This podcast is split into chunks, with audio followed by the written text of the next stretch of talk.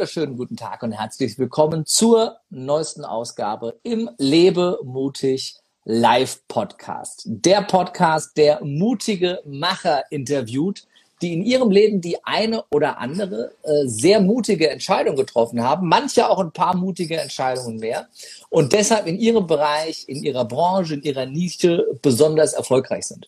Und äh, ich freue mich sehr auf meinen äh, heutigen äh, Gast, weil äh, er Experte für ein sehr, sehr wichtiges Thema in unserer Welt ist, nämlich für das Thema Geld, für das Thema Finanzen und darum heißt auch die heutige Folge Geld vorsorge dich nicht lebe. Das ist nämlich hm. sein Motto. Er ist seit äh, über 20 Jahren als äh, Finanzberater tätig, hat Tausende von Klienten betreut und normalerweise äh, redet er nur mit Menschen, die mal mindestens eine hohe sechsstellige Summe mitbringen und sagen, äh, mein Lieber, was mache ich denn damit? Aber äh, er hat heute die Zeit gefunden, auch mit ganz normalen Menschen wie mit mir und mit dir zu sprechen. Und Spaß beiseite. Er gibt mittlerweile auch Seminare vor Tausenden von Menschen, wo äh, jeder, der lernen möchte, wie er richtig mit Geld umgeht, wie er Geld vernünftig investiert, wie er es schafft, dem Staat äh, ne, alle Steuern, die er bekommen darf, zu zahlen, aber dabei halt auch noch ein bisschen zu sparen, was alles so legal möglich ist. Ja, und äh, der Mann, ich war selber schon auf seinem Seminar, der hat, äh, der hat ein Wissen, das ist unglaublich und ihr werdet ihm an den Lippen kleben. Ich freue mich riesig auf Ludger Quante. Dankeschön. ja, bei so viel Vorschusslorbeeren, da kann man als Publikum eigentlich fast nur noch enttäuscht werden. Ne? Na, wir, ich, bin, ich bin mir ganz sicher, ich bin mir ganz Aber sicher, dass du äh, den Vorschusslorbeeren gerecht werden wirst. mein lieber, mein, mein lieber Ludger, äh, jetzt bist du ja schon wirklich äh, das eine oder andere Jahrzehnt äh, in dieser Branche äh, ja, tätig. Ja. Erzähl uns doch vielleicht mal ganz kurz zum Einstieg, damit wir dich ein bisschen kennenlernen können. Wie bist du zum Thema Geld und, und Finanzen gekommen? Oh, das ist schon eine ziemlich lange Weile her und äh, ich würde mal sagen, ähm, ja, vielleicht fast 50 Jahre. Sorry, sogar. wenn ich ganz kurz ja? dazwischen gehe, dein, dein Kragen kratzt an deinem Mikro. Ich, ich hab's fast da gedacht. haben wir immer so, so ein doofes Schaben da im, ja. äh, im Ton. Ich wollte ähm, auch nur mitbringen, dass die Leute sehen, ich habe eins. Ich würde sagen, ich ziehe es aus. Zieh es gerne aus. Zieh dich ja. gerne aus, mein Lieber. Ihr, ihr, ihr, ihr wisst ja jetzt, dass ich eins habe. Ich wusste jetzt nicht, wer so alles zuguckt. Ich sage lieber ein Sakko mehr als eins zu wenig. So, Moment, wo tue ich denn hin? Oh, hier, zack. Ist besser? Ja, viel, viel besser. Jetzt haben wir das Kratzen, äh, das Kratzen nicht mehr drin. Ja, ja. Also, wie, also, wie bist du zum Thema Finanzen äh, gekommen? Da waren wir. Also ich glaube, der, der, der Grundstein, der Grundstein, der da gelegt wurde, ist äh, knapp 50 Jahre her, als ich ein kleiner Junge war. Ich weiß nicht mehr genau, wie alt ich war, vielleicht fünf, sechs, sieben oder acht Jahre alt. Und ich saß eines Abends in der Küche meiner Eltern. Wir hatten so eine Scheib Scheibchenvilla gehabt, ja, so eine Arbeiter-Doppelhaushälfte. Ich habe noch vier Geschwister. Also wir hatten sieben Personenhaushalt und einen Hund, 85 mhm. Quadratmeter Wohnfläche. Boah. Äh, ja, ja, also nach dem, nach dem äh, später haben wir mal einen Dach, den Dachboden ausgebaut, dann hatten wir vielleicht 100 Quadratmeter, aber mit sieben Personen, das ist jetzt nicht so üppig, ähm, aber die Fläche selber hat mich damals gar nicht so wirklich interessiert, weil ähm, ich sag mal, lieber, lieber ein Zelt, in dem man lacht, als ein Palast, in dem man weint. Mhm. Und ich saß aber eines Abends in der Küche äh, alleine, auf der, hat so eine Küchenbank gehabt. Ich weiß nicht, ob das aus den 70er Jahren kennt. So, ein, so, eine, so eine typische Eckbank? Ja, ja, genau, ja. Die man so aufklappen kann und da war da das Butterbrot. Ja, ja, wie bei meiner die Oma, meiner Oma, super. Ja, ja. Und da saß ich, saß ich drauf, äh, so mit, mit, mit Messingnägeln, wo du als Kind immer so mit den Fingern gepult hast, ne? Ah. Und ich weiß nicht mal, warum ich, warum ich alleine gesessen bin an diesem Abend. Meine Geschwister waren nicht da. Ist, äh, wir saßen in der Küche. Es war schon dunkel draußen. Die Jalousien waren leicht runter. Und meine Eltern standen am Herd und haben sich mal wieder gestritten. Mhm. Ja? Normalerweise ist ja, so eine Bank hat so eine lange Seite und eine kurze Seite. Ich war ja der Jüngste von den Jungs und ich saß immer auf der langen Seite mit meinen Geschwistern. Vorne saß der große Bruder. Und diesmal saß ich auf dieser, auf dieser Bank und äh, hatte meine Eltern beobachtet die am Herd standen und sich mal wieder stritten. Und sie stritten sich mal wieder um das Thema Geld. Und ich, jeder, der Kinder hat oder selbst Kind ist oder äh, auch mal, wir waren ja alle mal irgendwo Kinder, mehr oder weniger, der weiß, dass Kinder eine unglaubliche Intuition haben. Ja, die spüren alles. Die spüren jedes Wort. Die spüren die Bedeutung unter dem Wort. Mhm. Die spüren die Bedeutung zwischen den Wörtern. Und die bespür, bespüren auch die Bedeutung von den Wörtern, die nicht ausgesprochen sind. Mhm. Und so saß ich damals als kleiner Junge in, äh, auf dieser Küchenbank. Ich weiß nicht mehr, was meine Eltern gesagt haben. An die Worte kann ich mich nicht mehr erinnern, aber ich kann mich an meine Gefühle erinnern und meine Gedanken erinnern. Und ich habe mir damals die Frage gestellt, warum tut ihr euch, warum tut ihr das? Mhm. Warum tut ihr euch das an? Warum kauft ihr euch Sachen, die ihr nicht braucht, von Geld, was ihr nicht habt, um Leuten zu imponieren, die ihr nicht mögt? Meine Eltern sind damals 45 Stunden die Woche arbeiten gegangen, also mein Vater. Ja, 45 Stunden die Woche arbeiten gegangen, das war damals normal. Meine Mutter 30 Wochenstunden arbeiten gegangen. Mhm. Und das Geld hat nicht gereicht. Den maximalen Urla äh, äh, Luxus, an den ich mich erinnern kann, das waren äh, äh, ein Urlaub im Sauerland, ein Urlaub an der Ostsee. Das war eine emotionale Katastrophe. Alles, was da passiert ist. Und ein Gebrauchtwagen, der auch noch auf Pump gekauft wurde. Mhm. Das war der Luxus. Ich kann mich nicht erinnern. Wir sind als Kind, in meiner ganzen Kindheit, sind wir einmal essen gegangen, aber nur, weil wir eingeladen wurden. Das war der Luxus, den, an den ich mich erinnern kann. Und das ist nicht schlimm. Wenn alles andere stimmt, ist das auch völlig in Ordnung. Aber eine Sache war für mich damals schon klar. Das braucht kein Mensch. Mensch. Das kann nicht der Sinn des Lebens sein, dass man 40, 45 Jahre buckelt, um 17 Uhr nach Hause kommt, ja, den Abend vom Fernseher verbringt, um dann mit 65 oder 63 damals ging es vielleicht Rente schon oder 62, heute 67, mhm. und dann mit 67 Jahren die letzte Rate vom Haus zu bezahlen, um sich dann noch mal ein schönes Leben zu machen. Ja. und das habe ich nicht als, als, als kleiner Junge schon nicht verstanden. Ich hatte nur nicht den Mut, das zu artikulieren. Ich hatte nicht den Mut, das in, in Frage zu stellen. Aber mhm. in mir drin hat's gebrodelt und hat gesagt, hier stimmt doch was nicht in dem System. Ja. Ja. Und als kleiner Junge bin ich rausgelaufen in die Welt. Ich war so ein richtiger Strahlemann gewesen. Ich bin so rausgelaufen und habe immer so miese Gesichter gesehen. Und dafür natürlich für mein Strahlen manchmal auch Kritik bekommen. Ja, wer bist du schon? Was machst du den Mund auf? Schaff was, dann hast du was. Komm du erstmal in, äh, bevor du, bevor du was sagst, äh, äh komm erstmal in meine Jahre, dann kannst du den Mund aufmachen. Lehrjahre sind keine Herrenjahre. Und irgendwann habe ich, habe ich ja. Der Le Lehrjahre sind keine Herrenjahre. Der ist ja? schön. Der ist, ist einer der besten. Der ist super. Ja. Ne? Die, ja die, die Ameise ist klein, aber sie ist nicht der Sklave des Elefanten. Mhm. Ja? Und die Triangel ist klein, aber ohne sie gäbe es kein Orchester. Ja. Wir können so viel von Kindern lernen. Ja? So viel von Kindern lernen. Ne? Wir, wir, behaupten, nur weil wir in einem erwachsenen Körper oder ausgewachsenen Körper sind, könnten wir Kindern was beibringen. Das ist ja schon fast mittlerweile fast lächerlich, wenn ich mir die Ganz Kinder heute angucke. im Gegenteil. Erwachsene ja? sind ja auch nichts anderes als verdorbene Kinder, sage ich immer. Ja, ganz genau. Ähm, und seit ich selber Vater bin, äh, mein Kleiner ist ja jetzt 16 Monate alt, äh, merke ich, wie viel ich jeden Tag von ihm lernen darf, um ganz genau, hier, ganz im genau. Hier in Jetzt zu leben und wirklich ja. bewusst zu sein. Ja. Und und sich für, für äh, die scheinbar alltäglichen Dinge zu begeistern wieder. Ja, ja. Ähm, und äh, äh, ja, sich nicht davon abhängig zu machen, dass du irgend, irgendwelche materiellen Dinge brauchst, um irgendwen zu, zu beeindrucken. Ne? Das ist, es ist so schön, was du sagst, ne? Sachen, Sachen, äh, die wir nicht brauchen, zu kaufen mit Geld, das wir nicht haben, um Menschen zu beeindrucken, die wir ja. überhaupt nicht mögen. Ne? Das ja. ist das Unsinnigste auf der ganzen Welt.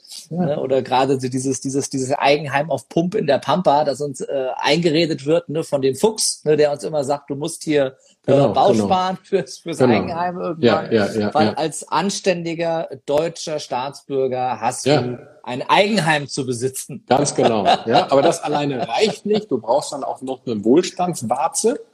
Ja, das sind dann Erker und Gauben. Ja, kostet, kostet, kostet alles extra. Kostet alles extra. Es ist ja, wenn du Geld zum Fressen hast, ist das ja in Ordnung. Ja. ja. Wenn es aufs Geld nicht ankommt, ist das ja in Ordnung. Aber dann kommen so Sachen wie, ja, man baut ja nur einmal. Mhm. Ja? ja, stimmt. Theoretisch. Ja. Aber warum baust du denn nur einmal? Was soll denn der Quatsch? Fang doch klein an und dann machst du das nächst größer und dann ziehst halt nochmal um. What's the problem? Ja. ja. Stattdessen sagen die, natürlich bauen die nur einmal, weil sie so groß bauen, dass sie für den Rest des Lebens daran abrackern.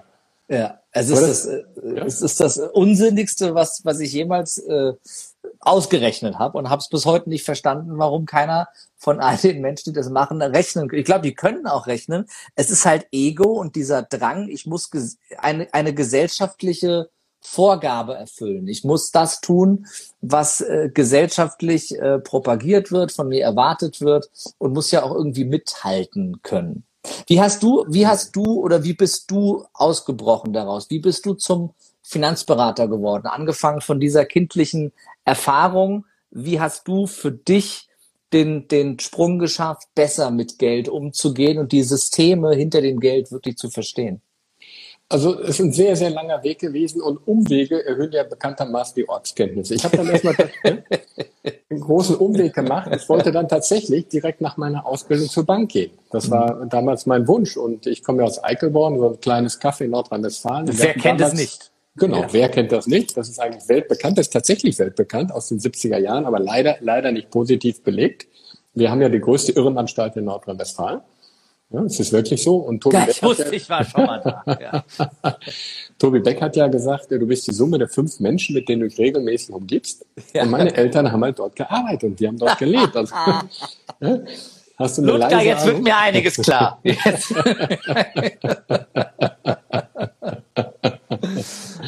ja? Und da musste ich, äh, ich kannte ja bis mal zu meinem 18. Lebensjahr das Ortsschild nur von einer Seite, also gefühlt. Ne? Ja, ich habe gesagt, Mama, ich will mal was, weil ich will, ich will mal das Ortsschild von der anderen Seite sehen. Das ist ja kein, kein Problem, Junge, ich drehe es mal kurz um. Ja? Sehr gut. Und äh, da, da wollte ich zu der Dorfbank meine Ausbildung machen, direkt nach der Realschule, glaube ich. Zum März war mir halt nicht gereicht. Und ich vermute, ich bin jetzt kein Kind von Traurigkeit und ich bin auch keiner, der sich jetzt an die Klagemauer stellt und mit den Hol Wölfen heult. Und der damalige Vorstand, äh, da sitzt so vor Ehrfurcht vor so, so einem großen Mann, ne? als kleiner Junge, als No-Name sozusagen. Ich weiß gar nicht, wie alt ich war. Ich glaube schon 18 oder so. Ich ähm, habe ein bisschen länger gebraucht für die mhm. Ja, was waren deine zehn schönsten Jahre? Das war die vierte Klasse. Und ich saß dann da in der, in der, äh, vor dem Mann und da sagte der zu mir, und Herr Quante, wenn wir sie jetzt nicht nehmen, was machen Sie denn dann? Und ich sagte, ja, dann mache ich halt was anderes. ich glaube, das war die falsche Antwort. ja? So what? Leute, was soll das? Ja? Dann mache ich halt was anderes. Bin doch kein Kind von Traurigkeit. Ja? Was soll das? Ja? Aber das war die falsche Antwort. Dann haben sie so ein Mauerblümchen genommen. Heute bin ich der Frau ziemlich dankbar, weil äh, wer weiß, wo ich gelandet wäre. Was, äh, äh, wenn ich da, da meine Ausbildung könnte, dann wäre ich jetzt vielleicht dort Abteilungsleiter ja. für 3,2 brutto. Ja, ja, würde ich jetzt zum 25. Jubiläum würde ich eine, eine Watchuhr kriegen. Aber auch ja. nur, wenn ich noch zwölf Bausparverträge vorher abgeschlossen habe. Und Riester, ganz wichtig. Riester. Und noch und Riester, ganz, genau. Ganz viel Riester. Ja. Ja. inklusive äh, mein inklusive Eigenvertrag und, und das ja, Ganze ja. dann für eine äh, Swatch-Uhr und, und ein Kino, Kino für eine Person, ne, damit man sich einen schönen Abend machen kann mit einem Menschen, den man ganz besonders lieb hat. Also das wäre vielleicht meine Karriere geworden. Ja. Was ist, was ist sie stattdessen also, geworden? ja, und dann habe ich erstmal den Gang durch die, durch die Konsumgüterindustrie gemacht, habe dann erstmal eine Ausbildung gemacht als ähm, als, also eigentlich wollte ich Gärtner werden, also Landschaftsgärtner, aber nicht, weil ich das so toll fand, sondern mein ältester Bruder war Landschaftsgärtner und manchmal ist das so, also zumindest bei mir war das damals so, die älteren Brüder, das sind immer die Schlauen. Mhm. Ja? Und die haben mich auch verstehen lassen, also sie haben mich der Kurze genannt, äh, sogar bis ins Erwachsenenalter rein. Ich war immer für, die, für der Kurze und so haben die mich auch behandelt und so habe ich mich auch gefühlt. Also ich habe mich auch in diese Rolle reinpressen lassen und für mich war immer eines klar. Schlauer sind immer nur die anderen. Mhm. Ja, das war für mich klar. Schlauer sind immer nur die anderen. Also wer bin ich denn schon, dass ich eine Meinung haben darf? Wer bin ich denn schon, dass ich mal aufstehen darf und sagen, ey Leute, hier läuft gerade was ja. schief? Ja? Das heißt, du bist schon hm. wirklich mit diesem limitierenden Glaubenssatz groß geworden und äh, aufgewachsen, ähm, dass, dass die anderen ohnehin mehr wissen als du und cleverer sind und dass du, dass du am besten gar nicht erst eigene Ideen umsetzt. Ja, ich bin ja durch die, äh, jein. Also von außen kam das immer so, so auf mich mhm. zu. Ja, ich bin ein Strahlemann in die Welt und habe immer miese Gesichter geerntet. Mhm. Und irgendwann adaptiert man das. Wer unter Lahmen, wer unter Lahmen lebt, lernt hinken. Und irgendwann, ja, und irgendwann habe ich gedacht, ich muss mir die ganzen Sprichwörter mitschreiben, die Ludger hier raushaut in zehn Minuten. und irgendwann habe ich gedacht, ach ja, stimmt, die Welt ist ja schwer. Mhm. Und dann habe ich mir die Schwere ins Leben geholt. Ja? Ich bin kein Typ, der, ich, äh, ich, ich habe so eine innere Leichtigkeit und irgendwann ja. kam die Schwere oben drüber und habe gedacht, ach ja, so ist die Welt. Mhm. Dann habe ich die Erwachsenen beobachtet. Ach, arbeiten ist hart. Ja, man muss hart arbeiten fürs Geld. Ja, stimmt ja. ja? Und dann kamen natürlich die Geschichten von zu Hause dazu. Ja? Mhm. Bei uns war ja, meine Mutter wusste ja manchmal nicht, was sie am nächsten Tag machen sollte, wollte, äh, äh, kochen sollte. Mhm. Aber das lag nicht daran, dass meine Eltern zu wenig verdient hatten. Es war genug Geld da. Es war keine Reichtümer da. Aber für Essen, Trinken und einen Pauschalurlaub einmal im Jahr hätte es alle mal gereicht. Mhm. Ja? Wenn man mit denen, wenn man denen einfach einen sinnvollen Umgang mit Geld beigebracht hätte. Mhm. So. Und was hat man stattdessen gemacht? Das war, war die Zeit der Haustürverkäufer. Da hat man den Brockhaus verkauft. Brockhaus. Also für die Leute, die dann nicht wissen, was ein Brockhaus ist, wenn du 24 Stunden alles unsinniges Zeug bei Google ausdruckst, ja, zusammenklebst, ja. einen Umschlag drauf machst, dann hast du ein Brockhaus. Hast du den wenigstens noch und der schmückt dein Regal zu Hause? Ich meine, der sieht ja schön aus, wenn der einen schönen Ledereinband hat oder so, dann ja, macht der ja Jahren, was her. Nach fünf Jahren war das Wissen ja so alt veraltet, dass du das Zeug ja noch nicht mal auf die Giftmülldeponie bringen konntest. ja? Und das Argument war, ich meine, wir waren damals fünf, sechs, sieben, acht Jahre alt. Das Argument war, damit aus den Kindern mal was wird. Mhm. Ja? Damit aus den Kindern mal was wird. So hat man meinen Eltern Brockhaus verkauft. Von Geld, mhm. was sie nicht haben, um Leuten zu imponieren, die sie nicht mögen. Ja? damit aus den Kindern mal was wird. Und da habe ich erstmal verstanden, wie Glaubenssätze funktionieren. Ja. Wie Glaubenssätze implementiert werden. Wie man uns sie förmlich einpflanzt. Ja. Was ist denn aus dir geworden, wenn aus dir noch was werden muss? Mhm. Ja, nichts. Richtig. Ja? Damit aus den Kindern mal was wird.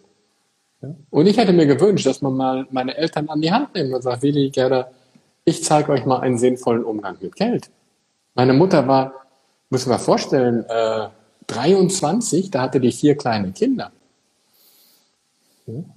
Mein Vater war drei Jahre älter, 27. Der hatte mit 27 vier kleine Kinder. Ja. Sieben Jahre später kam noch mal eins. Aber mit 24, guck dir die heute mal an, die Leute mit 24. Vier ja. kleine Kinder. Das ist eine echte, damals schon eine echte Herausforderung. Ja. ja ich mache meinen Eltern keinen Vorwurf, überhaupt nicht. Die haben das getan, was sie konnten. Sie, hat, sie, hatten viel Spaß dabei, hoffentlich. Ja? Ähm. Also ich habe ja Fotos von meinen Eltern gesehen, als sie jung war. Also ich muss schon sagen, also ja, das ist, äh, heute haben die Menschen vielleicht einfach zu viele andere Hobbys oder zu viel zu tun, äh, damit bei Social Media geil auszusehen. Da hat man nicht mehr so viel Zeit fürs Kinderzeugen im jungen Alter. Mein ja, Lieber, wie hast du es denn dann geschafft, trotz dieser limitierenden Glaubenssätze und trotz dieser äh, negativen Prägung für Geld einen anderen Weg zu gehen? Also wie hast du, wo hast du deinen Umgang mit Geld gelernt?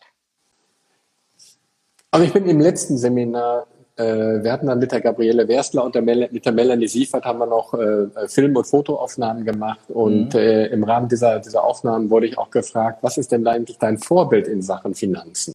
Mhm. Also grundsätzlich lese ich keine Bücher. Überhaupt mhm. keine Bücher, weil ich sage, ich lese lieber die Menschen, ich lese lieber das Leben. Ich spreche lieber mit Menschen, als dass ich ein Buch lese. Und ich mhm. spüre den Menschen lieber. Deswegen, ich bin, bin kein Online. Ich mache nicht so gerne online. Ich mag, mag eigentlich mhm. lieber jemanden, der mir gegenüber sitzt, der, den ich fühlen kann, den ich, wo ich die Vibration fühlen kann. Wie ist der drauf? Ist er traurig? Was, was äh, mhm. stimmt die Chemie? Ja, das hat ja einen Grund, wenn man sagt, ja. die Chemie stimmt nicht. Und die Chemie, glaube ich, kann am Handy nicht wirklich rüberkommen. Mhm. Aber ähm, was wollte ich jetzt? Ach so, genau. Äh, und in dem Zuge bin ich mal gefragt worden, äh, was ist denn eigentlich dein finanzielles Vorbild? Und wenn mhm. es überhaupt ein Vorbild in dieser Angelegenheiten gibt, dann ist meine Mutter. Mhm. Ja, weil die hat mir sowas beigebracht wie Anstand, mhm. wie Würde. Was du nicht auf dem Konto hast, gehört dir auch nicht. Mhm. Ja, erlebe ich auch immer wieder im Tagesgeschäft, dass Leute sagen, ja, nächstes Jahr läuft alles super. Ich habe schon die Verträge. Letztes Jahr hatte ich mit jemandem ein Gespräch, da gibt es das Thema Steuersparen. Da habe ich gesagt, pass mal auf, halt mal den Ball flach. Eine Schwalbe macht noch keinen Sommer. Mhm. Ja, du hast jetzt mal ein gutes Jahr gehabt. Mhm. Zahl deine Steuern und sei zufrieden. Mhm. Ja? Und wenn man da zwei, drei, vier Jahre kontinuierlich Wachstum hast auf diesem Niveau, dann sprechen mhm. wir mal darüber, wie wir was gestalten können. Mhm. Ja, ja, aber sagt, das ist überhaupt kein Problem. Ich habe doch meine Aufträge, der ist im Bereich Veranstaltungsservice tätig. Mhm. Ja, ich habe doch meine Aufträge für nächstes Jahr schon in der Tasche. Da verrutscht mir nichts mehr. Dann habe ich mal gesagt, meine Mutter hat gesagt, was du nicht auf dem Konto hast, das gehört dir auch nicht. Und die aktuelle Situation, leider Gottes, muss ich sagen, hat mir recht gegeben. Ich hätte lieber Unrecht gehabt. Mhm. Ja? So. Wenn man sich einen Euro leiht oder D-Mark, damals gab es ja noch echtes Geld, dann zahlt man das auch zurück. Mhm. Ja? Am besten gar keine Schulden machen, zumindest mhm. mal nicht für irgendeinen Killefit. Ja? Also sprich Konsumschulden. Ja? Das macht keinen Sinn, weil Konsumschulden ist einfach Leben auf morgen. Ja. ja. Du nimmst den Teil dessen, was du morgen verdienst, nimmst du dir heute schon. Musst dann aber für was bezahlen, was du im besten Fall gar nicht mehr hast. Richtig. Ja, also keine Konsumschulden. Definitiv nicht. Ja. ja. Und man da muss die Banken gebrauchen, aber man darf sie nicht brauchen. Das musst du uns ja? erklären. Ja, man muss die Banken gebrauchen, aber man darf sie nicht brauchen. In dem Moment, wo du eine Bank brauchst, hängst du am Fliegenfinger. Mhm. Kannst Bank. du den ja. Unterschied einmal äh, erklären? Also ich weiß ja, was du damit meinst. Ich war ja schon bei dir auf dem Seminar, aber ich glaube, die meisten mhm. wissen es nicht. Wo, wo ist der Unterschied zwischen einer Bank zu brauchen und sie zu gebrauchen? Also eine Bank gebrauche ich dann, wenn ich sie ähm, nutze. Mhm. Oder nennen wir es mal, äh, ausnutze ist falsch, weil eine Bank verdient ja auch Geld daran. Wenn ich mir zum mhm. Beispiel ein Darlehen nehme, machen wir ein ganz einfaches Beispiel. Ich nehme ein Darlehen mit einem Prozent Zinsen mhm. und investiere das in eine Immobilie, die mir fünf Prozent Mietertrag. Dann habe ich eine Differenz von vier Prozent. Mhm. Und die Differenz ist ja quasi mein Gewinn. Ja. Jetzt ganz einfach gesprochen. Da gibt es natürlich noch viele Facetten dazu. So, und dann habe ich die Bank gebraucht, um ein höheres Ziel für mich zu erreichen. Mhm. Ja, die Bank verdient Geld an der Vergabe von Darlehen, ich verdiene Geld an der Investition, ich übernehme das Risiko und dafür darf ich mir die Differenz in die Tasche stecken. Und damit habe ich die Bank gebraucht. Mhm. Wenn ich die Bank aber brauche, weil ich sonst morgen nicht mehr überleben kann, mhm weil ich zum Beispiel Konsumschulden gemacht habe, dann brauche ich die Bank. Ja. Dann bin ich darauf angewiesen, dass die Bank nicht kommt und sagt, zahl das morgen mal zurück, mhm. wenn ich es nicht zurückzahlen kann. Und in dem Moment hänge ich am Fliegenfänger einer Bank und das ist eine sehr unkomfortable Situation. Weil sich da auch das äh, Verhalten von Banken äh, in den letzten Jahren extrem geändert hat. Also sowas wie Ehre, das gibt's nicht mehr. Mhm. ich, oder wenig, muss man sagen, wenig. Es gibt immer noch den einen oder anderen in dem, in dem System, gerade aus der älteren Generation, die noch wirklich so, eine, so einen Anstand und eine Ehre haben, aber es wird immer weniger. Mhm. Also ich kann mich erinnern, Darlehensverträge früher, die waren eine DIN A4-Seite. Doppeldruck gab es damals noch nicht. Eine mhm. DIN A4-Seite. Da steht drin, ich gebe dir das Geld und da steht drin, du zahlst es mir zurück. Mhm. und ich mache eine Wette. Ich mache eine Wette, dass heute mehr schief geht. Mhm bei 38 Seiten kleingedruckten AGB. Das reicht nicht. Ja. Das reicht nicht. Vermutlich, wenn ich, ja. Wenn ich eine Baufinanzierung mache, so ein Stapel. Also der, der das erfunden hat, muss irgendwo Anteile an der Papierfabrik haben. ja? ja? Anders kann ich mir das nicht erklären. Ja. ja. Das ist alles so sinnbefreit, was wir machen. Das ist so sinnbefreit. Ja? Es gibt das Thema Vertrauen. Es wird immer mehr Misstrauen. Weil das siehst du daran, wie Verträge gemacht werden. Das siehst du daran, wie viele Verträge, äh, wie dick die Verträge sind, was da mhm. alles drinsteht. Ja? Und das geht durch mittlerweile durchs ganze Leben. Ich war letztes Jahr, ich gehe so, so alle fünf Jahre gehe ich mal ins Sonnenstudio. Wirklich alle fünf Jahre. Wenn es mal so richtig mieses Wetter ist oder so, denke ich, ach, jetzt brauche ich mal Sonne. Ja? Und da bin ich ins Sonnenstudio gegangen, da hat die zu mir gesagt, ja, Moment, da können Sie nicht einfach reingehen. Ja, ich muss erstmal ein Beratungsprotokoll ausfüllen. Ich sage, what? Ein Beratung im Sonnenstudio? Ja. Das ist so krass. Ja. Und damit, und damit ent, werden wir entmündigt. Wir werden als Bürger entmündigt, weil je mehr Regeln du machst, umso weniger Verantwortung gibst du ja dem Einzelnen. Absolut, das Thema, das ja? Thema Eigenverantwortung geht völlig zurück. Vor allem glaube ich, je dicker die, je dicker die Verträge werden, äh, desto weniger äh, Menschen halten sich daran ähm, weil am Ende ähm, das Wort, der Handschlag, die Vereinbarung irgendwie immer weniger zählt und dann versucht man irgendwie sich irgendwelche Paragraphen auseinanderzunehmen oder sonst irgendwas. Ja, ähm, und das, das funktioniert ja auch. Ja. Ne, ich ja. glaube, die, die, die, je, je, dicker der Vertrag wird, desto schlechter, schlechter wird die Zahlungsmoral. Das habe ich, ja. äh, hab ich so festgestellt. Und ich, so, ich, ja. ich, ich, ich, hatte ja selber fast 100.000 Euro Schulden, äh, weil ich äh, zwar immer gut um Geld äh, verdienen war zu meinen Zeiten im Vertrieb, aber noch besser Geld ausgegeben habe und ähm, dementsprechend äh, genau weiß, wie man da hinkommt. Ja, äh, und, äh, ne, also ich war Weltmeister im Sachen kaufen, die ich nicht brauche, mit Geld, das ich nicht habe, um Menschen zu beeindrucken, die ich überhaupt nicht mag. Mhm. Äh, äh, und die mich auch nicht mochten wahrscheinlich. Ähm, mhm. Also ich bin da, ich bin total dahinter und es war also diesen diesen diesen Switch für mich im Kopf zu verstehen, einfach zwischen einer Ausgabe, einer Konsumausgabe und einer Investition. Ne, das ist schon, ist schon äh, essentiell. Und jetzt mhm. äh, wieder an dem Punkt zu sein, Banken wieder gebrauchen zu können, nachdem die Schufa wieder schön aussieht, ja, äh, ja, ja. Äh, nach fast sechs Jahren. Ja, ja. Ähm, das äh, ist befreiend. Also, ne, ich meine, äh, mhm. ich glaube, 60, über 60 Prozent der Deutschen haben oder hatten einmal Schulden in ihrem Leben. Ja. Ähm, und äh, das, das ganze System ist ja darauf ausgelegt, dass wir uns verschulden. Ne, wir sollen ja, ja, ohne, ohne Eigenverantwortung ins in die Schuld anderer begeben. Wie kann ich denn? Und ich glaube, das ist eine der essentiellsten Fragen für die meisten ähm, wie kann ich denn frühzeitig aus diesem Negativstrudel rausgehen? Wie kann ich denn ja. die, diesem System die rote Karte zeigen und, ja. und für mich am besten diesen, dieses Stoppsignal setzen? Ich mache das nicht mehr mit. Für mich selber, aber auch, wie, wie bringe ich es meinen Kindern am besten bei? Ne? Viele ja, haben ja auch Kinder, die zuhören, die zuschauen bestimmt. Also wie kann ich meinen Kindern da auch das beste Vorbild sein? Ja, das ist eine sehr gute Frage. Vielleicht darf ich noch mal kurz zurückkommen, wie ich, wie ich überhaupt dazu gekommen bin, weil wir haben ja viele Leute auch als Zuschauer, die mhm. vielleicht auch ähm, in Veränderungsprozessen sind, gerade in der jetzigen Situation. Und denen mhm. möchte ich ein bisschen Mut machen. Ähm, wir haben ja so eine Sondersituation. Ich äh, spreche nicht von Krise. Wir haben eine mhm. Sondersituation, weil es gibt keine Krisen. Krise, eine Krise ist für mich immer nur das Endstadium einer, einer, einer verrückten Gesellschaft. Mhm. Alles im Leben, alles im Leben unterliegt ja, unterliegt ja Schwankungen. Ja? Mhm. Es geht nicht immer nur rauf. Es geht auch nicht immer nur runter. Mhm. Und die Welt geht auch nur selten unter. ja? Und das Leben ist manchmal wie ein Pendel. Und wir brauchen das Pendel. Das heißt, mhm. wir gehen, ja, der Idealfall, der Idealzustand ist natürlich, wenn es in der Mitte ruht, also wenn du in dir ruhst, wenn du im Stillen bist. Ja, das wäre der Idealzustand. So dann werden wir vielleicht auch erleuchtet. Noch sind wir nicht da. Wir haben natürlich das Potenzial, dahin zu kommen. Mhm. Aber in der Regel ist das Leben wie ein Pendel. Das heißt, es geht mal in die eine Richtung, dann geht es mal in die andere Richtung. Die Kunst ist es, dass es nicht zu weit ausgeht. Und momentan sind wir einer Seite zu stark ausgeschlagen ist. Ja? So. Und das heißt, wir müssen jetzt mal wieder zurückkommen. Die Gefahr dabei ist, dass es beim Zurückkommen nicht unten angehalten wird, sondern erstmal in die Gegenrichtung schlägt. Ja? Und dann mhm. kommt natürlich die Mentalität der Deutschen noch dazu. Ja? Der Deutsche kennt ja kein Mittelmaß. Entweder setzt er sich hin oder läuft gegen die Wand. Ja? Ja? Ja. Äh. äh, Aktie oder Sparbuch, dazwischen gibt's nichts. Ja? Entweder setzt sich hin oder läuft gegen die Wand. Aber dazwischen gibt es nichts. Ja?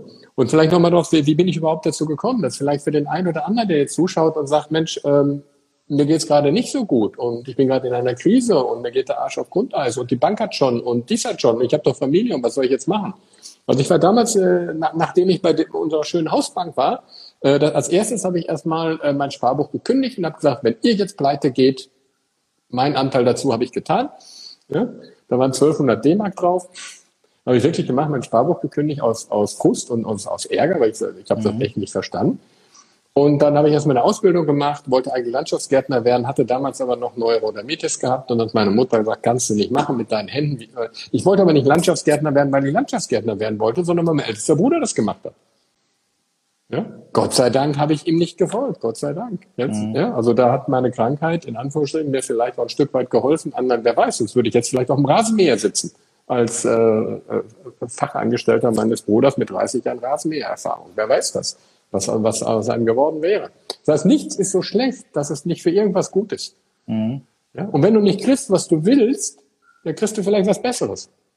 ja? Und so habe ich damals auch nicht das bekommen. Aber das Thema Geld hat mich immer fasziniert. Aber nicht jetzt nicht, oh, wo gibt's die ja. meiste Rendite, sondern ich habe mir immer die Frage gestellt, die Hauptfrage, die mich interessiert hat, war gar nicht das Thema Geld. Das war so nebenbei, sondern die Frage ist, was ist eigentlich der Sinn des Lebens? Ja? Was ist eigentlich der Sinn des Lebens? Warum macht ihr den ganzen Blödsinn? Ja? Warum, warum, kauft ihr, warum kauft ihr euch Autos, äh, zahlt äh, fünf Jahre daran ab, um euch dann wieder einen neuen kaufen zu müssen, wo ihr wieder fünf Jahre äh, dran abbezahlt, mit Zins und Zinseszins? Mhm. Dann spar doch drauf und kaufst dir dann. Ich kann mich erinnern an eine, eine Situation, ich weiß nicht, wie alt ich war, aber ich konnte noch nicht mal ganz über den Tresen gucken bei der Bank. Mhm. Das hat damals äh, hat's 10% Zinsen gegeben auf dem Sparbuch. Und ich habe da meine Erspartes da hingebracht und, und, und so ein paar D-Mark-Stückchen und so weiter. Und dann saß äh, der Banker da, Herr Marx hieß er, ich äh, habe große Hochachtung vor ihm, das war wirklich noch ein Charaktertyp, ja?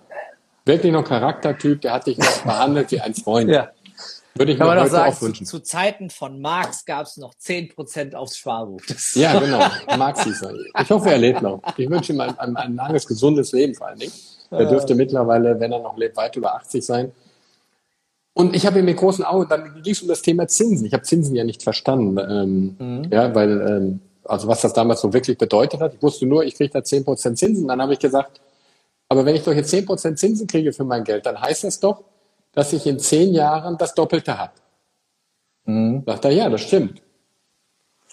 Aber das heißt auch, wenn ich jetzt, wenn ich jetzt die Mark nicht ausgebe, dann kann ich sie doch alle zehn Jahre einmal ausgeben. Mhm. Sagt er, ja, das stimmt. Und dann habe ich ihn gefragt, aber warum machen die Menschen das nicht? Und er konnte mir keine Antwort geben. Ja? Und das fand ich so interessant. Wo ich dachte, das ist doch nicht normal, das ist doch nicht klug. Wenn ich jetzt was ausgebe, ist es einmal weg. Mhm. Wenn ich jetzt einmal was spare, nur einmal, kann ich mir das, was ich mir heute kaufen will, alle zehn Jahre für den Rest meines Lebens kaufen. Ja. Und daran hat sich nichts geändert. Gut, jetzt haben wir nicht mehr zehn Prozent Zinsen. Ja. Aber in, in, in meinem Seminar zeige ich euch ja auch mal, wie man 15, 20, 25 Prozent äh, Zinsen Jetzt kannst du dir mit dem Sparbuch halt alle 100 ja? Jahre das gleiche kaufen. Ja, im, im besten, ja, noch nicht einmal, noch nicht einmal. Nee, aber mit anderen. Nicht, noch nicht mal. Definitiv. Aber mit anderen Möglichkeiten, weil die Definitiv. Menschen verschenken einfach zu viel Geld im Alltag. Äh, also ja. ich, ich sage jetzt nicht, nicht nur bei Ausgaben, sondern auch, auch bei vielen anderen Geschichten. Das ist ja das, warum, warum ich das mache, was ich mache, so wie ich es mache. Und da bin ich damals äh, äh gut, äh, erstmal im Konsumgüterbereich gegangen, im Vertrieb gegangen, bin, war dann mit sieben oder 28 Jahren einer der jüngsten Verkaufsleiter in Deutschland für einen Hersteller von äh, Kochgeschirren. Habe mich dann selbstständig gemacht als freier Handelsvertreter für Elektrogeräte hier in Hessen.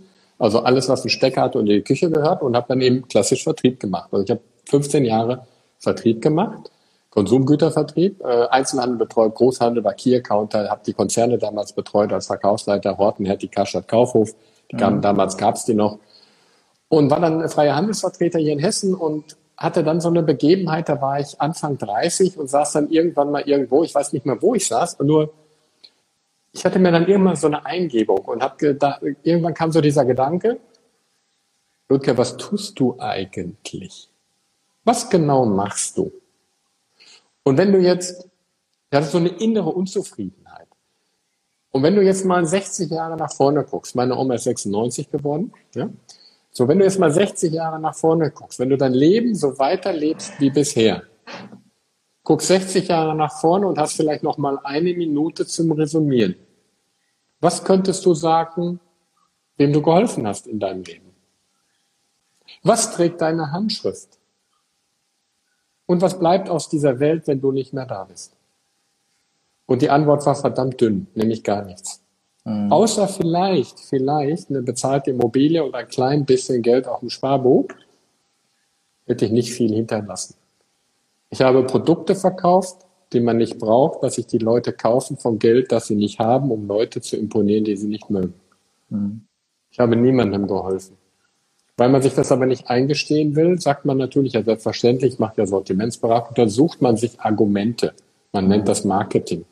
Ja, wenn das Produkt nichts mehr taugt, dann setzt man Marketing ein. Wenn man es mal genau nimmt, habe ich niemandem wirklich geholfen. Mhm. Weißt du, ob du noch den 28. Toaster auf den Markt bringst oder den 27. Lockenstab oder den, Hart, den ultra, ultra geilen Haartrockner, der besonders gut bläst. Mein mhm. Gott, das interessiert die Welt wenn man es mal aus dem Universum betrachtet, genau so, als wenn jetzt gerade in China ein Sack Reis umfällt. Mhm. Ja? Und dann bin ich in so eine, erstmal so, so, so einen Zweifel gekommen und habe gedacht, okay, äh, wie lange willst du das noch machen? Und die Antwort war sofort da, überhaupt nicht mehr. Gar nicht mehr. Aber ich sagte, okay, äh, das war so klar, das war so klar, das willst du nicht mehr. Gar nicht mehr, sofort nicht mehr. Und dann habe ich gesagt, okay, du weißt also, was du nicht willst. Ja, weißt du. Okay, sag mir, was willst du?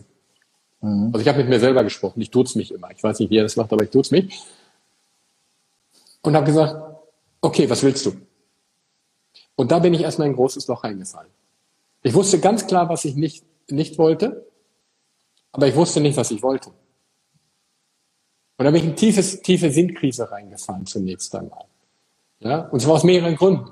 Der, der eine Grund war, dass ich mir gar nicht zugetraut habe, gar nicht die Idee davon hatte, dass ich ja noch was ganz anderes kann als nur verkaufen.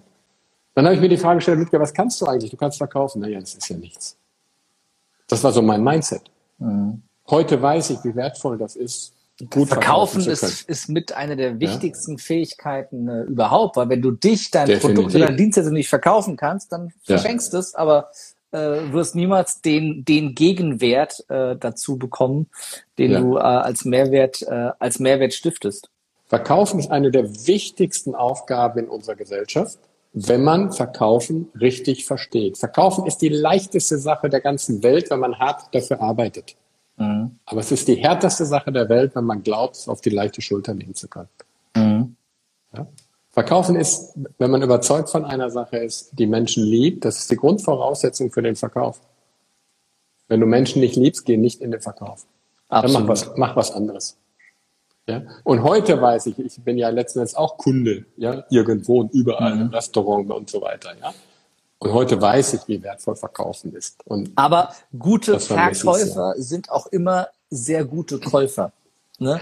Das äh, mhm. merke ich auch immer wieder, dass ich, dass ich sehr gerne bei Menschen kaufe, die mir etwas gut verkaufen. Ne? Und auch genau. viel Freude daran habe, bei denen dann was zu kaufen. Ganz genau, ähm, genau. Und, mhm. und gerne auch mehr bezahle bei denen, ähm, als äh, äh, als bei anderen. Also das genau. ist das ist äh, äh, merke ich merke ich immer wieder, dass das dass hm. das äh, sehr viel, sehr, sehr viel wert ist. Ne? Schönes ja, Beispiel ja. Äh, dazu, wie, wie, wie wichtig das ist, auch im und, und dass dann auch Geld immer gar keine Rolle mehr spielt. Ähm, da ich äh, mich äh, in den äh, letzten Monaten viel, viel mehr mit dem Thema Edelmetalle auseinandergesetzt habe, wo wir beim Thema Geld sind. Mhm. Äh, ähm, und äh, ich mit meinem Versicherungsmakler gesprochen habe, sagte der dir, für deine Hausratversicherung schaff dir doch mal ein Safe an. Ja, ähm, ja. Ne, weil dann hast du eine höhere Versicherungssumme, ja. ähm, wenn du ein Safe äh, da drumrum hast.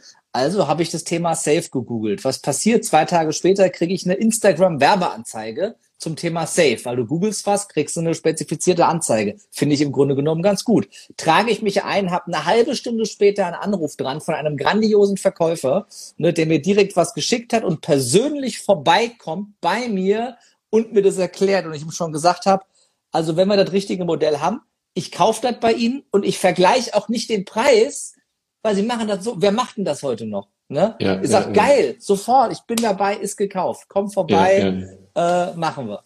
Das ist so essentiell. Aber ich hoffe nur, dass das Safe nicht teurer ist als die Metalle, die du hast. nein, nein, nein, nein, nein. Wir haben uns nämlich auch einen neuen gekauft. Ich war überrascht, was die kosten. Also ja gut, du, Ludger, du brauchst auch ein paar Nummern größer. Und ich sage immer, also wer den alleine hier rausträgt, ja, der, der hat's verdient. Der, der hat's das verdient. verdient. Ich laufe dem nicht hinterher. War absolut meine Worte. Ich sag mal, ne, wenn das, wenn das, das Ding, das Ding, das, das muss nicht in der Wand verankert sein. Wer nee. das hier rausträgt, der darf ja. behalten. Ich habe ich, aber ich hab, ich hab, ich hab eher die Gefahr, dass, dass der, dass der mal eine, wir haben so einen Stilaltbau, dass der, ich weiß nicht, wie, wie stabil die Decken sind. Ja? Ich habe eher die Angst, dass der mal eine Etage drunter landet. Ne? Ja, auch nicht schlecht. Ja. Aber die dürfen es dann, dann nicht behalten. Ja. Und, und, dann vielleicht zu meiner Geschichte noch. Die, ähm, ich, ich saß, saß in meiner, meiner Kammer und ich wusste, was ich nicht mehr nicht wollte. Ich wusste nicht, was ich wollte. Und dann habe ich gedacht, oh Scheiße, Ludger, was machst du jetzt? Und dann äh, und da, da kam ja so mein Mindset dazu, weil schlau waren ja immer nur die anderen. Und für mich mhm. war zum Beispiel eine Sache klar, studieren ist nichts für mich. Studieren können meine älteren Brüder, weil die sind ja schlauer. Mhm. Studieren können andere, die sind ja schlauer. Das sehe ich ja jetzt gerade in Frankfurt in den Türmen, wie schlau die alle da sind. Ja, ja, ja. an deren Entscheidung. Super schlau, das haben wir 2008 gesehen, wie schlau die ganzen Studierten sind, weil die können ja alles. Und so saß ich damals da auch da und dachte, ja, alle sind schlau, nur ich nicht. Also was soll ich mit dem Studium? Ja, dann war erst die Sache, ich war ja Handelsvertreter, da habe ich gedacht, naja, dann, dann jetzt hab Kleingeräte gemacht, naja, gehst du halt zu Großgeräte. Ja? Also we wechselt, gehst du vom Pest zu Cholera. Ja? Wechselt die Farbe. Und dann habe ich gedacht, und das hat so gegrummelt in mir. Da hätte ich vielleicht mein Sitzgehalt gehabt, statt, statt äh, Selbstständigkeit, hätte vielleicht minimal mehr verdient, wenn überhaupt. Mhm. Und hätte aber, hätte aber nur, nur die Tapete gewechselt. Alles andere wäre identisch gewesen. Und ja. in mir hat's gegrummelt und hat gesagt, nein, das willst du nicht. Aber ich wusste ja nicht, was ich wollte. Und dann habe ich gesagt, ich war damals Anfang 30, ähm, 30 oder so, irgendein oder 32, ich weiß nicht mehr genau.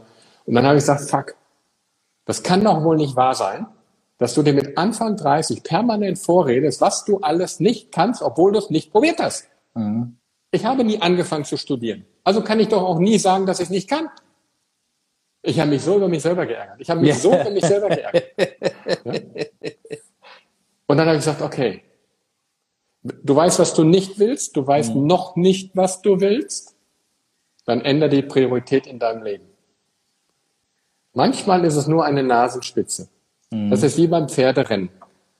Ich mag das Beispiel jetzt gar nicht, was ich sage, Pferderennen, weil äh, ich mag Pferderennen nicht, und zwar aus einem ganz anderen Grund. Ich möchte nicht, dass Tiere zu etwas gezwungen werden, was sie von Natur aus nicht machen.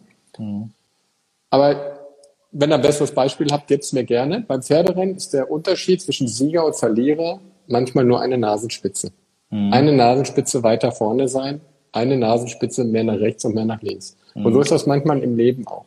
Wir glauben, aber das gut, ist das Große. Nein, das, das ist ja beim 100-Meter-Lauf auch nicht anders. Also genau. ja auch manchmal so eine Nasenspitze. Das ist Nehmen halt, wir den. Ne? Ja. ein Beispiel. Usain Bolt hat ja, glaube ich, einfach nur die größte Nase von allen und ist deshalb so oft Olympiasieger, weil er immer ja. mit ja. der Nase zuerst im Ziel ja. ist. Oder, oder, der, oder kurz vorm, vorm Ziel fängt er an zu lügen. Ja, oder, oder, oder das, ja. Ah, nein, wenn er Pinocchio heißt. Ja. Und dann habe ich gesagt, okay, Jetzt tust du mal was, gehst aus deiner Komfortzone raus. Ja? Denn die, die Komfortzone ist der Wellnessbereich des Selbstbetrugs. Mhm. Geh aus deiner Komfortzone raus, mach was, was du dir nie zugetraut hättest, was du nie gemacht hättest. Und dann habe ich angefangen zu studieren. BWL. Ja? Also BWL heißt bewusstlos. Ja? Und dann habe ich, hab ich angefangen zu studieren. Ja. BWL. Ja? Und ich kann mich noch erinnern, Silvester 2000. 22 Uhr habe ich bei mir im Kämmerchen gesessen und habe Mathe gebüffelt, weil am 6. Januar war eine Klausur. Silvester 2000, wo alle gefeiert haben. Und das ist der Preis dafür, den du mhm. bezahlen musst. Für Veränderung. Das ist ja. der Preis für Erfolg. Ja? Und das ist oft so, dass die Leute nicht bereit sind, diese extra Meile zu gehen. Um 23 Uhr habe ich eine Kommilitonin angerufen, habe gesagt, die Mauer am Lernen. Ich sage, was machen wir jetzt? Sag, komm, ich fahre nochmal, ich habe damals in Bad Nauheim gewohnt, wir fahren nochmal schnell nach Frankfurt. Wir waren kurz vor zwölf hier, haben dann angestoßen und dann war's das. Wo andere der, am Feiern sind, da gehst du arbeiten. Da gehst der du lernen. Preis des Erfolgs ist immer im Voraus zu entrichten. Ja. Ganz wichtig. Den Preis des ja. Misserfolgs zahlst du jeden Tag in kleinen und sehr hoch verzinsten Raten. Danke, den kannte ich noch nicht. Ne? Sie, guck mal, kann, selbst, kann, kann, kannst du gerne, kannst du gerne benutzen. Äh. Hat Ludger auch nochmal ein schönes Sprichwort von mir. Ja, Sehr ich habe jetzt 603 Sprüche habe ich schon gesammelt und es kommen ja. jeden Tag neue dazu. Sehr schön. Kommt ein, irgendwann ein Buch raus, die besten ja. Sprüche zum Thema Geld. Ja. Und weil ich mir die Blöße natürlich nicht geben wollte, weil ich wusste ja nicht, schaffe ich, schaffe ich es nicht. Aber eins wusste ich, wenn ich wer es nicht versucht, mhm. hat schon verloren. Absolut. Wer es versucht, kann verlieren. Wer es nicht versucht, hat verloren. Mhm. Und ich wollte mir nicht die Blöße geben, irgendwann mal in die Kiste zu steigen und zu sagen, du hast es noch nicht einmal versucht. Mhm. Die Blöße wollte ich mir selber nicht geben. Und dann habe ich angefangen zu studieren. Versucht.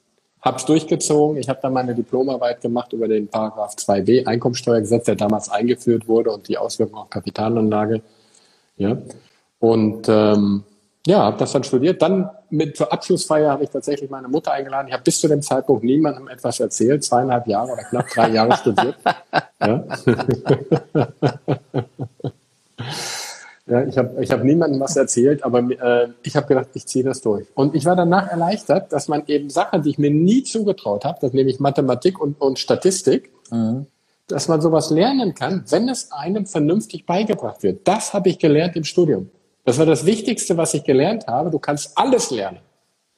Man muss es dir nur vernünftig beibringen oder du musst die Zeit haben, es dir vernünftig selber beizubringen. Aber du kannst mhm. alles lernen. Ja, und dann saß ich das erste und letzte Mal in einem Café und habe die Welt am Sonntag gelesen. Ja, nach dem äh, Bericht von Tobias Beck neulich weiß ich auch, warum ich in den 30 Jahren dazwischen auch nicht mehr gelesen habe. ja? Du, was jetzt da drin steht, ist noch viel schlimmer. Also jetzt brauchst du die auch nicht mehr zu lesen. Das ist. Äh... Haben sie über dich geschrieben, oder? Nein, nein, nein, nein, nein. Was ich, was, ich, ich sag nur Sondersituation. Ja. Ach so, ja, ja, ja. Wegen Corinna oder was? Genau, genau, richtig. Ja. Ludger, uns, uns läuft dann, ein bisschen die Zeit weg. Wir haben noch, wir haben dann, noch, dann laufen wir äh, hinterher. Ja, wir haben noch 13 Minuten auf der Uhr, dann ist unser Insta Live vorbei. Ach so, okay. Äh, äh, wir haben ja nur eine Stunde bei Instagram, dann ist ja, dann ist ja Feierabend. Das zwingt einen dazu, ah, ein bisschen okay. mehr auf den, auf den Gut, Punkt dann machen zu kommen. Ja. Hm. Ähm, ich, ich, ich, ich würde gerne noch mal, noch mal da anknüpfen von deinem eigenen Learning und von deiner, von deiner Story. Ähm, können wir alle unglaublich viel mitnehmen, glaube ich, mhm. ähm, weil du ja für dich einen riesigen Erfolg draus gemacht hast, für dich auch einen finanziell großen Erfolg draus gemacht hast, selbstvermögend geworden bist und äh, ja die vermögendsten ähm, äh, mit die vermögendsten Deutschen berätst unter anderem bei dir in Frankfurt. Du hast ein schönes äh, schönes Büro da im Westend mhm. äh, ähm, und äh, ist äh, großartig. Ähm, was du machst, wie du es machst, lass uns noch ein bisschen teilhaben und vielleicht so die ersten, die ersten Schritte gehen. Ja. Wir hatten den Bogen sehr weit äh, ausgeholt. Wie komme ich aus dem System raus? Nur wie kann ich selber auch Vorbild sein für meine Kinder? Was kann ich tun, um aus diesem, aus diesem, aus dieser Konsumschuldenfalle rauszugehen? Ja. Was ist der allererste Schritt? Also der erste Schritt, dass du morgens aufstehst und erstmal dankbar bist. Dankbar für den, der neben dir liegt, wenn jemand neben dir liegt. Dankbar dafür, wenn du Kinder hast. Viele haben Kinder dass du für das dankbar bist, erstmal, was du hast. Weil wenn du für das, was du heute hast, nicht dankbar bist, wirst du auch nicht dankbar sein für was du, das, was du morgen hast. Und auch nicht für das, was du übermorgen hast. Und in einem meiner, äh, einem meiner der Podcasts, die ich mal äh, gegeben habe, wurde ich gefragt, Luca, was war die, die wichtigste Empfehlung, die man dir als Unternehmer gegeben hat? Was war der mhm. wichtigste Tipp, den man dir gegeben hat als Unternehmer? Mhm. Der wichtigste, wichtigste Tipp, äh, den man mir gegeben hat als Unternehmer war, Papa erst spielen. Weil wenn ich morgens aufstehe, bin ich mal mit dem Kopf sofort im, im Leben. Ich bin sofort im Büro und mhm. bin sofort bei meinen Kunden. Äh, was machen wir heute? Und meine Tochter sagt, Papa, erst spielen. Alles andere kannst du dir kaufen. Und deswegen wird morgens erst gespielt. Mhm. Und wenn es nur eine Minute ist, wenn es nur zwei Minuten sind. Spielen, kuscheln, knuddeln, am besten zusammen frühstücken. Mhm. Wenn du die Zeit nicht hast, ob du Kinder hast, keine, vielleicht ein Partner, Partnerin, wenn du die Zeit nicht hast, machst du was Grundsätzliches falsch im Leben. Ja, das ist der eine Tipp. Der zweite Tipp ist, am Ende der Reise, am Ende einer Reise, brauchst du immer eine Landebahn. Das heißt, bei allem, was du machst, überleg dir immer, wie geht das zu Ende? Mhm. Ja? Wie geht das zu Ende? Was ein Exit-Szenario? Am Ende der Reise brauchst du immer eine Landebahn. Was aber noch viel, viel wichtiger ist als die Landebahn am Ende der Reise, ist, dass du erstmal wissen musst, wo starte ich überhaupt? Mhm. Die meisten Menschen, die zu mir kommen, die wissen, wo sie hinwollen, aber die wissen nicht, wo sie gerade stehen. Also guck doch erstmal, wo stehst du denn eigentlich gerade? Mhm. Und nicht nur finanziell, sondern in erster Linie mit deinen Beziehungen. Mhm. Da habe ich von Gabriele Werstler sehr viel gelernt. Wie stehst du mit deinen Beziehungen? Wie wahrhaftig sind deine Beziehungen? Weil wenn du im Leben erfolgreich werden willst, ja, dann brauchst du Energie. Gestörte zwischenmenschliche Beziehungen sind aber Energieräuber. Also muss ich erstmal meine Beziehungen heilen, mhm. um dann die Energie zu haben, im Leben so richtig was Geiles auf die, auf die Treppe zu kriegen. Und die meisten Menschen machen den dritten Schritt vor dem ersten. Die leben in kranken Beziehungen zum Arbeitgeber, in den Schulen, mit Freunden, ja, im, im, im, im Familienkreis, leben in kranken Beziehungen und wollen was Großes aufbauen. Das Wichtigste im Leben ist erstmal, heile deine Beziehung. Und ich weiß sehr gut, wovon ich spreche. Ich hatte viele, viele, viele kranke Beziehungen in meinem Leben. Mhm. Ja? Und da ist man auch nie mit fertig. Es wird aber besser. ja. Wichtigster Schritt besser. dafür, heile dich selbst. Dann heile dich selbst dann heilen die Beziehungen auch einfacher. Ja, und, und genau, und gib nicht immer anderen die Schuld. Der Spiegel ist nicht ja. schuld an seinem Bild. Richtig. Ja? Der Spiegel ist nicht schuld an seinem Bild. Mhm. Sondern nimm das Außen nur als Spiegel für deine jetzige Situation ja. und frag dich immer, was hat das mit mir zu tun? Was ist mein Anteil daran? Und dann, das ist das Wichtigste überhaupt, weil alles andere kommt ja von ganz alleine, weil du mit einer ganz anderen Geisteshaltung durch die Welt läufst, weil du eine ganz andere Ausstrahlung bekommst. Und wenn du eine andere Ausstrahlung bekommst, siehst du andere Menschen an. Wichtig ist nur, dass du bereit bist, loszulassen, dass du bereit bist, dich von Anhaftungen zu lösen, zum Beispiel von Freundschaften, Beziehungen, die, die, die dir nichts bringen. Absolut. Und dann, dann, ne, dann kannst du dich auch mit anderen Menschen umgeben letzten Endes. Und ich meine, wenn du dich nur mit Hartz-IV-Empfängern umgibst, dann wirst du selber zum Hartz-IV-Empfänger. Umgibst du dich mit, mit vermögenden, erfolgreichen Menschen, wirst du selber vermögend und erfolgreich. Du kannst dich gar nicht dagegen wehren. Das färbt ja automatisch auf dich ab. Ähm, du brauchst dich gar nicht mit anderen umgeben, weil die kommen. Ja, du, äh? ja die kommen klar. in dein Leben. Natürlich, in dem Moment, wo du dich selbst veränderst, ne, ja. deine Schwingung, deine Energie änderst, ziehst du ja andere Menschen an. Ja, ja. Ganz ja, automatisch. Ja. Ne, to, to, Tobi sagte immer, Lütke, die Leute, die dich, äh, die du suchst, also ich, ich hatte vor einem Jahr einen Assistenten gesucht, habe jetzt einen äh, gefunden, äh, mega, mega, mega toller Mensch, also wirklich fantastisch und äh, das hat aber eine Weile gedauert. Dazwischen war auch mal viel Versuch und Irrtum. Und Tobi mhm. sagt immer, die Leute, die du, die du suchst, die suchen dich. Mhm. Ja? Und dann kommen Absolut. die irgendwann mal in dein Leben. Aber das kannst du nicht planen. Absolut. Das kannst du nicht planen und du musst das gar nicht planen, weil wenn der Schüler bereit ist, dann kommt der Lehrer. Mhm. Du musst erst bereit sein für diese Veränderung, bereit sein dafür, dass Neues kommen darf und dann kommt das Neue und Altes geht automatisch, weil du erhebst ja deine Energie an. Da gibt es ja. Menschen, die ertragen das nicht mehr. Ja. Ja? Hm? Sage mal, sei so positiv, dass negative Menschen es nicht mehr ertragen, in deiner Nähe zu sein. Ja, ich, ich, ich habe ich hab gestern den Spruch gehört, ähm, ich, ich mache ja auch, äh, bin ja bei Gabriele Werstmann, auch bei der Katharina Janowski und, und anderen und, und bei dir und bei Tobi und so weiter. Und gestern den Spruch gehört, seit, seit, seit du zu der gehst, bist, bist du ganz anders. Ja, Gott sei Dank. Ja, Gott sei Dank. Wobei an, Andersartigkeit ist ja kein Selbstzweck. Ja. Richtig. Ja? Aber du erhebst halt die, äh, erhebst deine, deine Energie, ja. Äh, deine Energie, deine Geisteshaltung. Und dann kann es natürlich passieren, dass, du, dass das Reizpunkte gibt für die anderen. Ja? Und dann kommen Provokationen. Mhm. Ja? Und da darf man sich einfach nicht drauf einlassen, sondern einfach schwebt da, wo du bist und nimm das, nimm das einfach nur wahr. Mhm. Ja, Gabriele sagt immer, du musst unterscheiden zwischen wahrnehmen und annehmen. Und in der Vergangenheit ja. habe ich sowas immer angenommen und habe gesagt, ach so, ich bin schuld an den Gefühlen. Ah ja, ist mhm. ja klar. Dann habe ich mich schlecht gefühlt. Ja? Sondern du musst wahrnehmen ja? ja? und nicht annehmen, sondern wahrnehmen, was passiert gerade im Außen, aber du darfst es nicht annehmen. Mhm. Weil das ist ja nicht, das ist ja, du bist ja nicht schuld daran. Ne? Definitiv. Und am Ende, am Ende ist es immer so, dass du, dass du immer erst das Beziehungskonto füllst und dann das Bankkonto. Das, das, das, äh, das ja, ja. Das, das, äh, ja, es gibt auch andere Leute, aber ich, die werden dauerhaft, glaube ich, nicht äh, glücklich. Ne? Und ich glaube natürlich, na, es, es gibt natürlich gibt es da Ausnahmen. Äh, es gibt auch welche, die da, da bleibt das Bankkonto, glaube ich, langfristig voll. Ist immer die Frage, um welchen Preis. Ne? Also ja, ich staune ist, immer wieder, genau. Also ich, also ich glaube, Beispiel, Moral, Moral, Ethik und Werte ist, ist ähm, für, für, für die Menschen, die ich in meinem Umfeld habe, ein sehr, sehr wichtiges Thema. Es gibt auch Menschen, für die ist es nicht so wichtig, aber mit denen habe ich halt nicht so viel zu tun. Das ist also ja dann war, auch eine persönliche ja, Entscheidung. Ne? Ja. Also ich war heute Morgen bei einem Heiler, äh, wo ich persönlich hingehe und äh, ein, ein Kunde von mir, der wollte, dem habe ich das empfohlen, der sollte, soll dort, sollte dorthin gehen. Also ich habe ihm empfohlen, geh, mhm. geh mal dorthin äh, Zahnarzt und äh, da hat der Heiler gesagt, äh, ich nehme den nicht. Und ich war heute da und habe gesagt, ja, warum, warum denn nicht? Mhm. Da sagt er, weil nur Ego da ist. Der macht, mhm. der ist, der ist, der ist kein Zahnarzt. Der macht das nur, um seinem Vater zu gefallen. Mhm. Ja, und der ist deshalb krank geworden, also ist wirklich schwer krank, lebensbedrohlich mhm. krank geworden, weil er etwas macht, was gegen seine eigenen Überzeugung ist. Absolut, deswegen, wenn du, ja, ja. deswegen nehme ich den nicht, weil er sagt, ich komme in das Ego gar nicht ja. dran. Und das Wenn war ein spannendes Learning für mich heute Morgen. Mhm.